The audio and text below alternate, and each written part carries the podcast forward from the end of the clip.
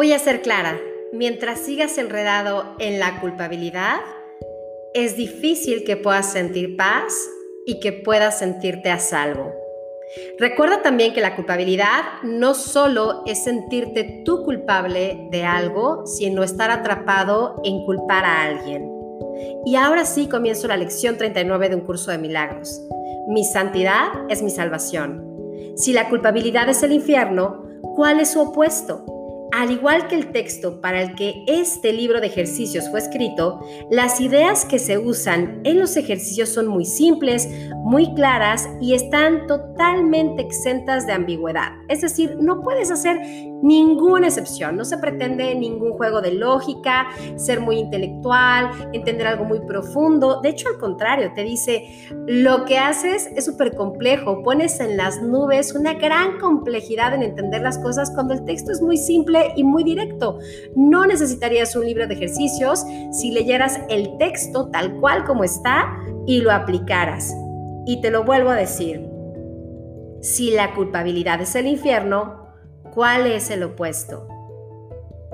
No es una pregunta difícil. La vacilación que podemos llegar a sentir al contestarla no es por la pregunta, es sin embargo porque realmente estás consciente, realmente crees que la culpabilidad es el infierno? ¿Te has dado cuenta que cuando haces excepciones acerca de cómo todo está sucediendo en función de algo, de cómo fue creado desde tu interior, desde tus pensamientos, hemos trabajado ya en que tú eres la causa de este efecto, de que tus pensamientos no son neutros, de que estás creando todo el tiempo. Y si sigues proyectando la culpabilidad en otros, o bien la culpabilidad en ti, sigues atrapado en un sueño. Por eso tu santidad es la salvación del mundo.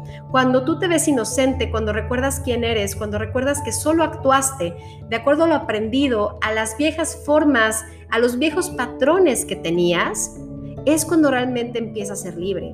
Y por supuesto, tú no puedes dar algo que no tienes. Por eso, necesitas primero reconocer tu santidad y tu salvación para poderle extender a alguien más y poner fin a todo este infierno interno que estás viviendo.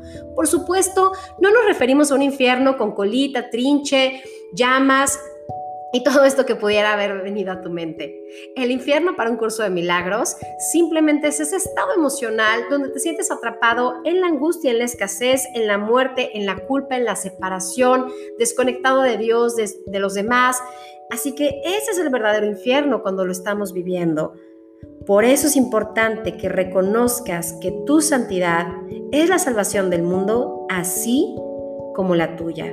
Y me encanta esta pregunta que te hace el ejercicio. ¿Cómo podrías tú, a quien le pertenece tu santidad, ser excluido de ella? Dios no conoce lo profano. ¿Sería posible que Él no conociese a sus hijos?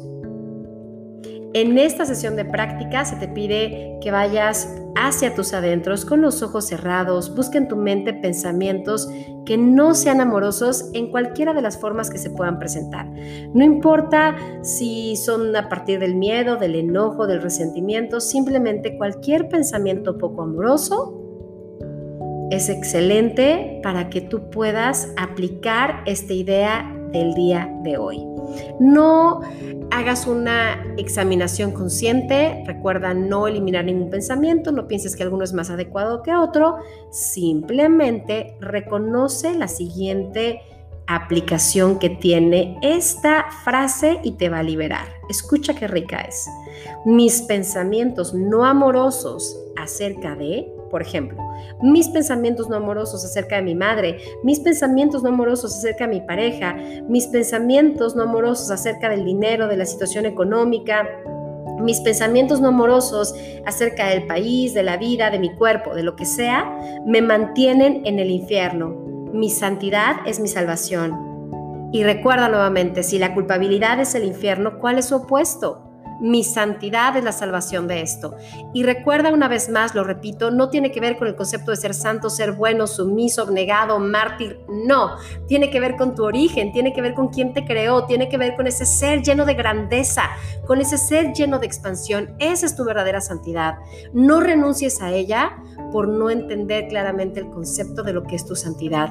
Y si te cuesta trabajo recibirla, pide ayuda a tu Maestro interno. Espíritu Santo, recuérdame mi santidad que puedas aplicar este ejercicio y salir de ese estado emocional donde has estado atrapado. Mis pensamientos no amorosos acerca de me mantienen en el infierno. Mi santidad es mi salvación. Bonito día.